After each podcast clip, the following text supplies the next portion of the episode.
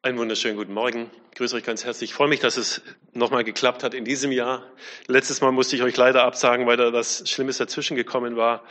Aber umso schöner ist, dass ich wieder noch einmal bei euch sein kann jetzt vor Weihnachten. Und ich weiß nicht, wie es euch geht. Äh, dieses Jahr komme ich nicht, also wenn es sowas wie Weihnachtsstimmung gibt, ich, ich komme in diesem Jahr nicht so richtig in eine Weihnachtsstimmung rein.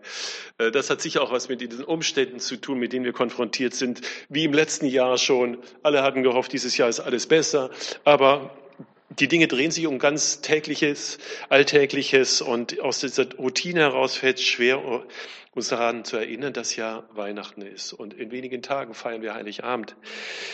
Ähm, Deswegen ist es ganz gut, dass es sowas wie ein Kirchenjahr gibt, wo wir eigentlich sozusagen genötigt sind, an bestimmten Etappen des Jahres, an bestimmte Dinge im Leben Jesu zu denken.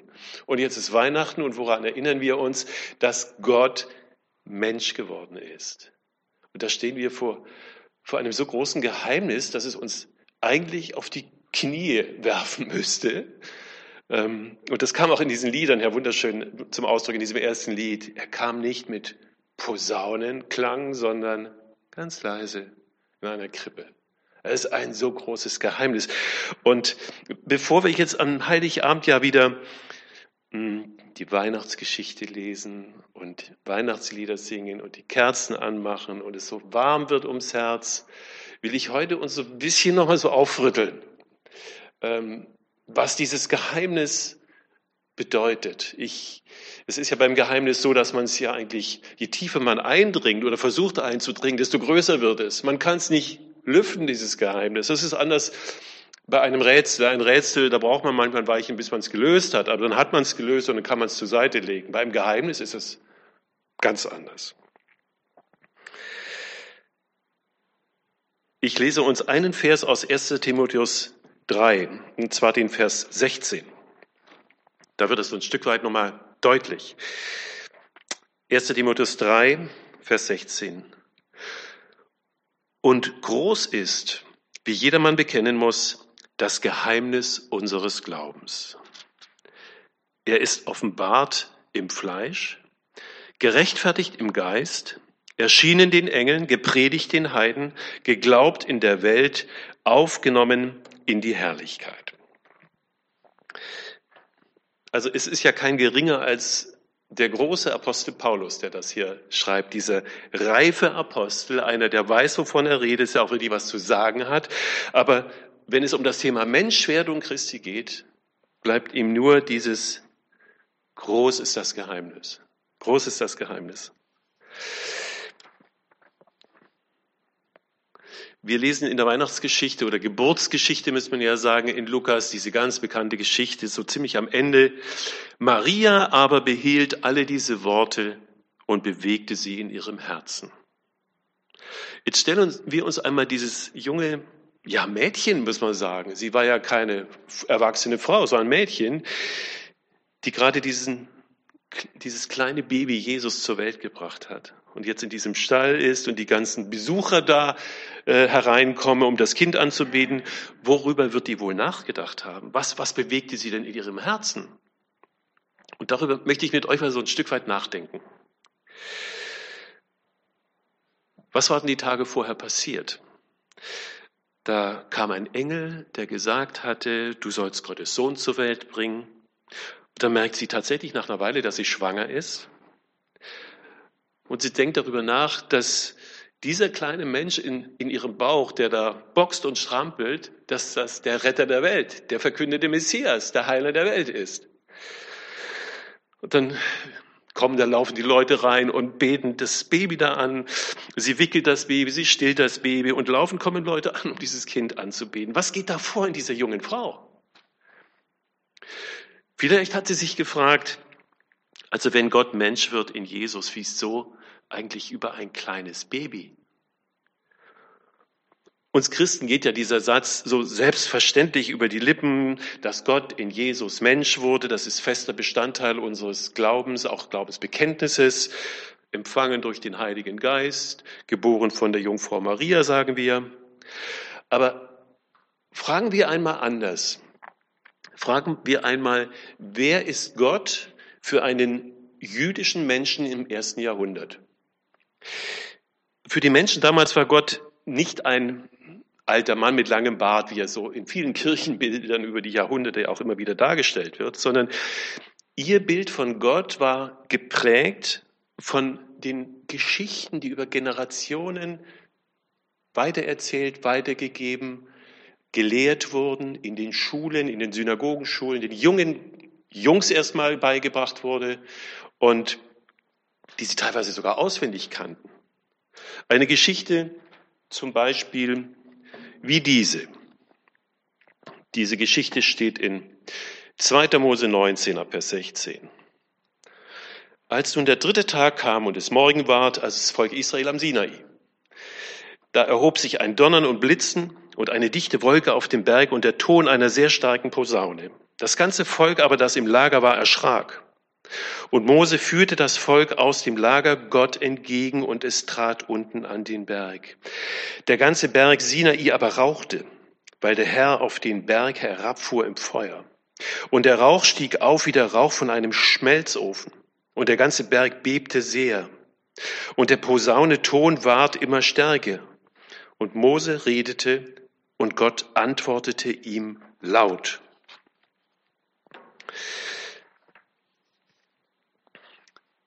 Das war die Vorstellung von Gott, die sie ganz stark geprägt haben, diese und ähnliche Geschichten. Und jetzt stell dir einmal vor, du bist ein Mensch im ersten Jahrhundert ähm, und liest, oder vor Christus, erste Jahrhundert vor Christus, sagen wir mal vor Christus, und du liest von einer Prophetie, dass Gott kommt, Mensch wird, sichtbar unter die Menschen kommt. Wie würdest du dir das vorstellen, wie das geschehen könnte? wo wir ja doch diesen Gedanken so, so gewohnt sind, dass Gott Mensch wird. Aber warum Mensch? Gott hätte doch auch erscheinen können als gewaltiges, als ein gewaltiges Naturphänomen. Ähm, man hätte sich vorstellen können, dass Gott mit einem großen Thron und Engelheerscharen kommt. Wenn du dich anschaust, deine, deine Arme, deine Finger, deine Ohren, deine Nase, deine Augen, dein Verstand, deine Psyche, dann muss Gott irgendetwas bewogen haben, dass er gesagt hat, genau in dieser Gestalt, genau in dieser Gestalt will ich unter die Menschen kommen. Und zwar nicht nur für eine bestimmte Zeit, für eine überschaubare, für eine gewisse Zeit, sondern für immer. Das ist ja nochmal so ein besonderer Gedanke, der uns vielleicht nochmal ein bisschen fremd ist, dass Jesus sein Menschsein mit seiner Himmelfahrt ja nicht abgestreift hat. Der menschliche Körper ist ja nicht abgefallen und blieb dann zurück und er ist im Geist entschwebt, sondern er hat ja seinen Auferstehungsleib mitgenommen.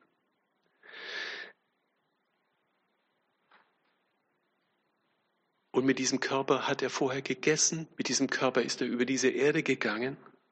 Also versuchen wir es vorzustellen oder halten wir es zumindest mal fest, in dieser Dreifaltigkeit Gott, Vater, Sohn und Heiliger Geist ist jemand, der, der Arme hat, der Finger hat, der eine Nase hat, der Ohren hat, der Augen hat, der weinen kann wie wir.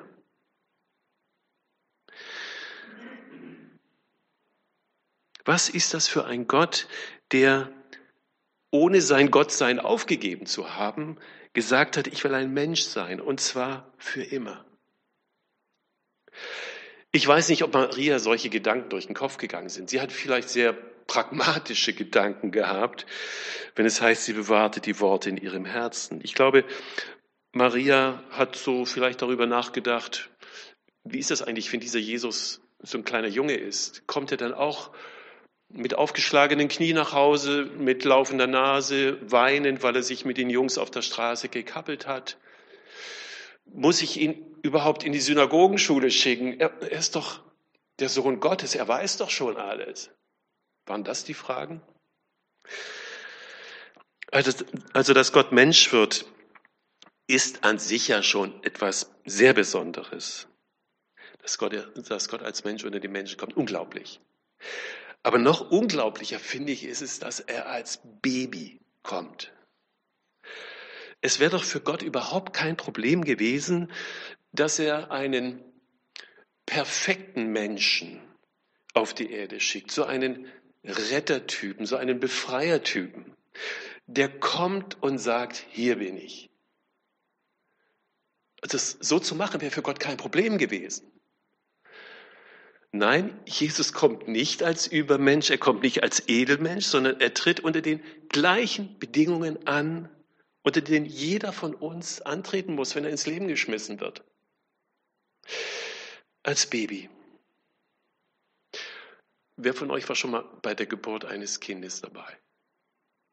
Ihr Frauen, die ihr Kinder habt, das glaube ich euch. Ja, ja, es waren doch einige schon dabei. Ja, ähm, ich durfte es selber auch dreimal erleben und ich weiß, mich hat es regelmäßig umgehauen. Ich war total durch den Wind, fix und fertig und meine Frau musste mich dann aufbauen.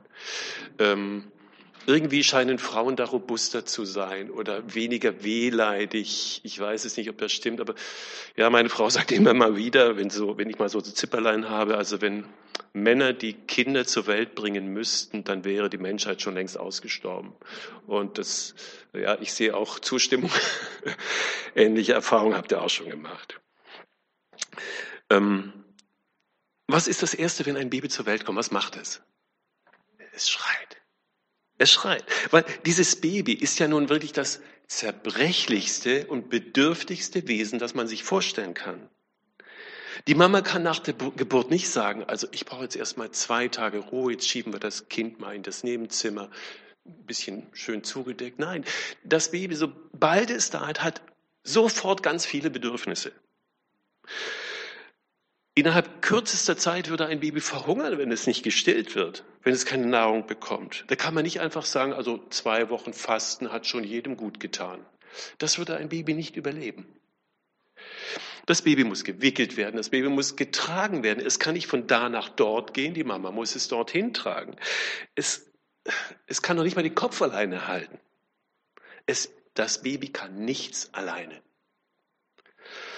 Und dann braucht das Baby Kontakt, körperlichen Kontakt, die Zuneigung, den Blickkontakt der Mutter, des Vaters, die, die liebende Zuneigung der Eltern. Es ist voll und ganz in jeder Hinsicht abhängig. Können wir das fassen, dass der gleiche Gott, der alles geschaffen hat, der allmächtige, der allwissende Gott, der Gott außerhalb von Raum und Zeit, also alles Eigenschaften, die mit uns Menschen wenig zu tun haben, dass dieser Gott Mensch wird und verhungert, wenn er nicht innerhalb von 24 Stunden gestillt wird von Maria? Er ist unfähig, von hier nach dort zu gehen, wenn er nicht getragen wird. Alles irgendwie ziemlich bizarre Vorstellungen. Zerbrechlich zu sein, bedürftig zu sein. Jesus hat das alles selbst erfahren. Schwach zu sein, Jesus kennt das. Also wenn Jesus in seinem Leben sich schwerpunktmäßig den Schwachen, den Hilfsbedürftigen, den Ausgestoßenen zugewandt hat, dann hat er das ja auch erlebt. Er konnte mit ihnen mitfühlen. Und dann war ja die Situation zur Zeit der Geburt alles andere als einfach. Die Maria, hochschwanger, mit dickem Bauch, muss auf die Reise. Das war ja nicht besonders bequem auf Maultieren oder was auch immer sie geritten da sind, mussten zu einem Ort gehen, wo sie sich in Steuerlisten eintragen lassen sollten. Also die Geburt fällt in eine Zeit hinein, wo alle sagen würden, also eher ungünstig. Also vom Timing passt das gerade nicht so richtig gut rein. Und dann war es auch noch nachts und dann auch noch Winter und auch der Winter im Orient kann recht frisch sein. Also irgendwie alles schwierige Umstände. Bei Jesu, Jesu Geburt können wir wirklich sagen, alle äußeren Umstände waren schwierig. Und wir dürfen nicht vergessen, es ist ein Baby, das unehelich entsteht. Das war damals ein Tabuthema. Heute ist es nichts Besonderes mehr, gar keine Frage, aber es war damals im Grunde das Tabuthema. Stellen wir uns einmal die junge Maria vor, eine, ein Mädchen von, wir würden heute sagen Mädchen von 15, sie würde vielleicht 16, aber auf keinen Fall älter, eher noch jünger. Die kommt zu Mama und Papa und sagt, Mama, Papa, ich muss euch was sagen. Ich bin schwanger. Aber es war der Heilige Geist. Ja, stellen wir uns das mal vor, konkret. Wir wissen ja nicht, wie sie reagiert haben, ist uns nicht überliefert, aber wir können uns sehr gut vorstellen, was das für Gespräche im Ort ausgelöst hat. Es war ja keine Großstadt, es war ein Kaff, Kapernaum, Kapernaum ist ein Dorf. Ja, habt ihr schon gehört? Die Maria, die da mit dem Josef verlobt, Josef verlobt ist, die ist, die ist schwanger. Aber wisst ihr, was sie sagt? Vom Heiligen Geist. Ja, von wem denn sonst? So ist doch da die, so wird doch da geredet. Die erste Reaktion des Josef war, ich muss mich von Maria trennen. Er will nicht, dass sie öffentlich bloßgestellt wird. Er dachte wirklich daran, sich heimlich wahrscheinlich zu scheiden zu lassen. Also die Verlobung hatte früher einen Status, der sehr nahe am Verheiratetsein war. Es brauchte einen, einen Scheidebrief, um eine Verlobung zu lösen. Und, was ja viel gravierender ist, in dieser Kultur war es völlig normal und war es Gesetz, dass eine, eine Frau, die unehelich schwanger wird, eine noch dazu nur Verlobte, dass sie gesteinigt wird. Könnt ihr nachlesen, 5. Mose 22, Vers 23 und 24. Also es ist nichts, aber auch gar nichts romantisch, wenn der Engel zu Maria kommt und ihr diese wunderbare Verheißung gibt. Vielleicht hat Maria als erstes gedacht, oh, jetzt werden sie mich steinigen. Also Jesus kommt nicht zur falschen Zeit. Auch die ganzen Umstände sind äußerst schwierig. Er kommt nicht in ein, in, eine Kranken, in ein Krankenhaus zur Geburt. Mama und Papa sind AOK versichert und im, im Krankenhaus ist ein, ein Kinderbettchen mit, mit Wärmestrahler. All das eben nicht. Er kommt unter armseligen Verhältnissen zur Welt, Jesus. Er kommt nicht nur in ein armes Land, das es hier auch war, ein Land, das von den Römern besetzt und geknechtet wurde. Auch die Familie war arm. Beim Opfern im Tempel, das wissen wir, konnten sie sich kein Opfertier leisten. Sie haben zwei Tauben gekauft. Das war die Opfergabe der armen Leute. Also man kann sagen, dass dieses Kind aus vielen, vielen Gründen total unpassend kam. Und nicht, dass sich Maria und Josef nicht gefreut hätten, aber die Situation war, ja, wie heißt es, es war halt kein Platz in der Herberge, es war kein Platz da. Irgendwie seltsam, da ist dieses Volk Israel, das seit über tausend Jahren auf den Messias wartet und dann kommt er endlich und es passt ganz schlecht rein. Und dann kommt er auch noch so leise, wie in dem Lied kommt zu leise. Man, man merkt es ja eigentlich gar nicht richtig. Gott wird Mensch und keiner merkt. Ich finde es interessant, in dieser Geburtsgeschichte wird uns ja noch so, werden uns ja noch ein paar andere Begleitumstände berichtet. Hm, Jesus wurde in Bethlehem geboren. Warum ist das bedeutsam? Natürlich, weil sich damit auch eine prophetische Vorhersage erfüllt hat. 700 Jahre vor hat Micha, hat Gott durch den Propheten Micha das angekündigt. Du, Bethlehem, du bist die kleinste Stadt, aber aus dir wird hervorgehen, der, der mein Volk führen wird. Also Bethlehem ein eher unbedeutender Ort zur damaligen Zeit. Ich glaube, Bethlehem hat heute über 100.000 Einwohner, aber damals nicht besonders bedeutsam. Es, der wichtigste Wirtschaftszweig war die Schafzucht. Es gab sehr viele Schafherden, es gab sehr viele Hirten. Die Schafe wurden gezüchtet, die Lämmer besonders gezüchtet für den Opferdienst im Tempel im benachbarten Jerusalem. Deshalb hatte die Schafzucht und das Hirtentum so eine Tradition. David, David kam aus Bethlehem und David war Hirte. Die Jungs dort im Dorf waren halt Hirte. Später wurde er dann König von Israel, einer, der in die Geschichte Israels als ganz großer König einging. Vielleicht auch deshalb, weil danach im Grunde nur Versager kamen, also eher schwache Könige kamen. Und im Alten Testament sagt Gott ja immer wieder durch die Propheten, diese Hirten, die, die kümmern sich überhaupt nicht richtig um meine Herde. Deswegen werde ich meine Schafe weiden. Ich lese uns kurz Hesekiel. Ähm, Hesekiel 34 wird das so formuliert.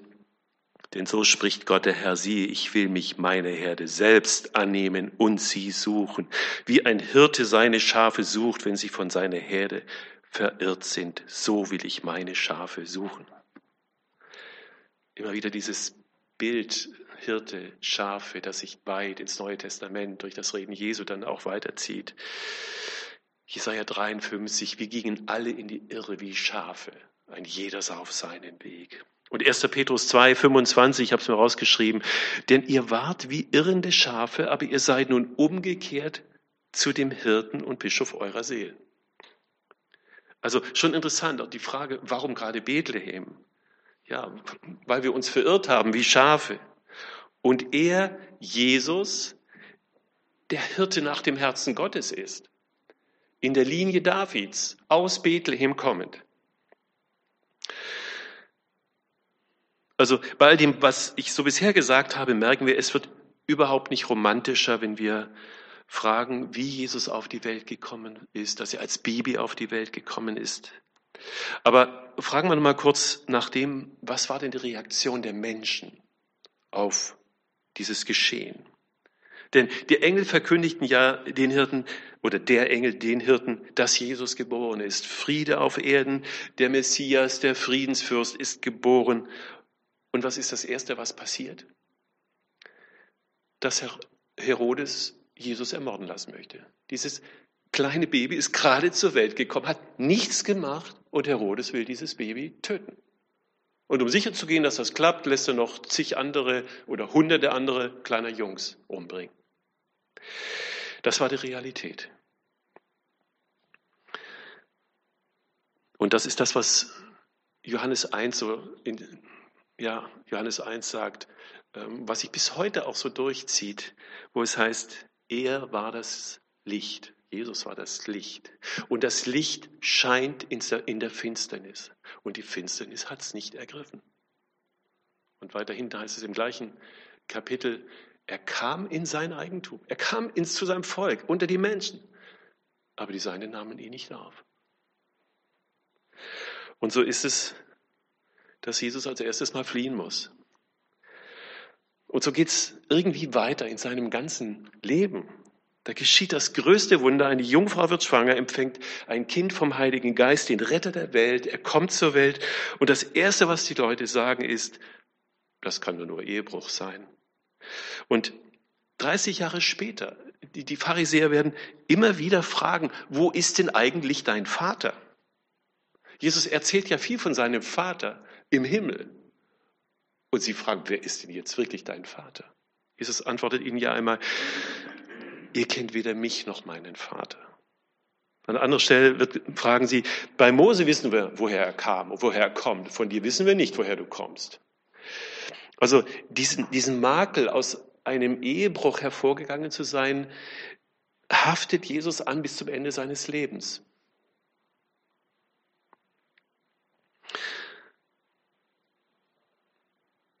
Mensch, äh, Jesus befreit Menschen aus Krankheit, aus Gebundenheit.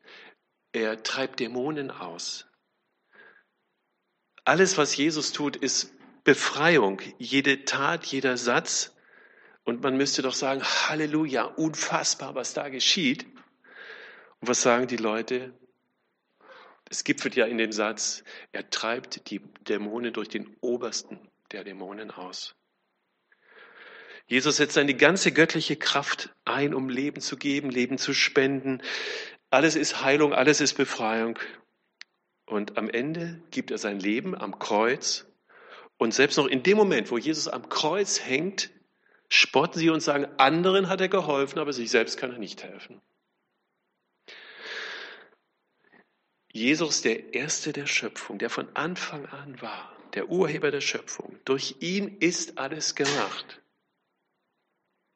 Dieser Jesus hat alles an Herrlichkeit, an Ehre aufgegeben, die er bei seinem Vater hatte, hat sie abgelegt, um, um ein Sklave zu werden für uns, zur Rettung für uns. Es ist irgendwie unfassbar. Ich finde deshalb diesen Hymnus in, in Philippa, Philippa 2 so, so, wundersch, so wunderschön, obwohl er in göttlicher Gestalt war, Jesus, hielt er es nicht für einen Raub, hielt es nicht fest, Gott gleich zu sein, sondern entäußerte sich selbst. Er nahm Knechtsgestalt an, wurde den Menschen gleich und in seiner Erscheinung als Mensch erkannt. Er war gehorsam. Er war gehorsam bis zum Tod am Kreuz. Und dann heißt es ja weiter, darum hat Gott ihn auch erhöht und hat ihm den Namen gegeben, der über alle Namen ist. Dass die Menschen ihn erkennen und bekennen, Jesus Christus ist der Herr. Ich finde das so einen großartigen Hymnus, das alles zusammenfasst. Was ist die angemessene Reaktion auf das, was an Weihnachten geschieht? Ich denke, die einzig angemessene Reaktion ist, das zu tun, was die Hirten und die Weisen getan haben. Kommen und staunen und beten. Ohne alles zu verstehen. Denn das können wir nicht. Ich finde dieses eine Weihnachtslied so wunderschön. Ich habe es jetzt vorher noch heute früh gelesen. Kennt ihr alle? Ich stehe an deiner Krippe hier. Paul Gerhardt, 1600, ich weiß nicht, 35. Ich stehe an deiner Krippe. Da heißt es in einem Vers.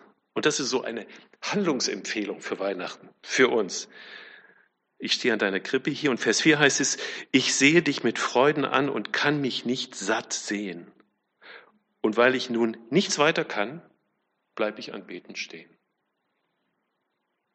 Mehr braucht's nicht.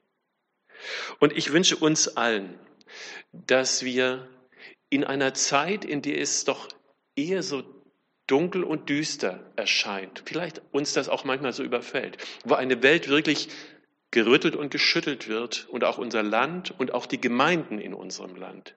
Dass da eine Dunkelheit einkehrt oder sich so ein bisschen auch breit macht, dass wir dieses Licht brauchen, das an Weihnachten hineinstrahlt, dass uns das nochmal neu bewusst wird, was da uns geschenkt ist und unsere Herzen hell werden und wir wirklich zum Stille werden und zur Anbetung kommen. Amen.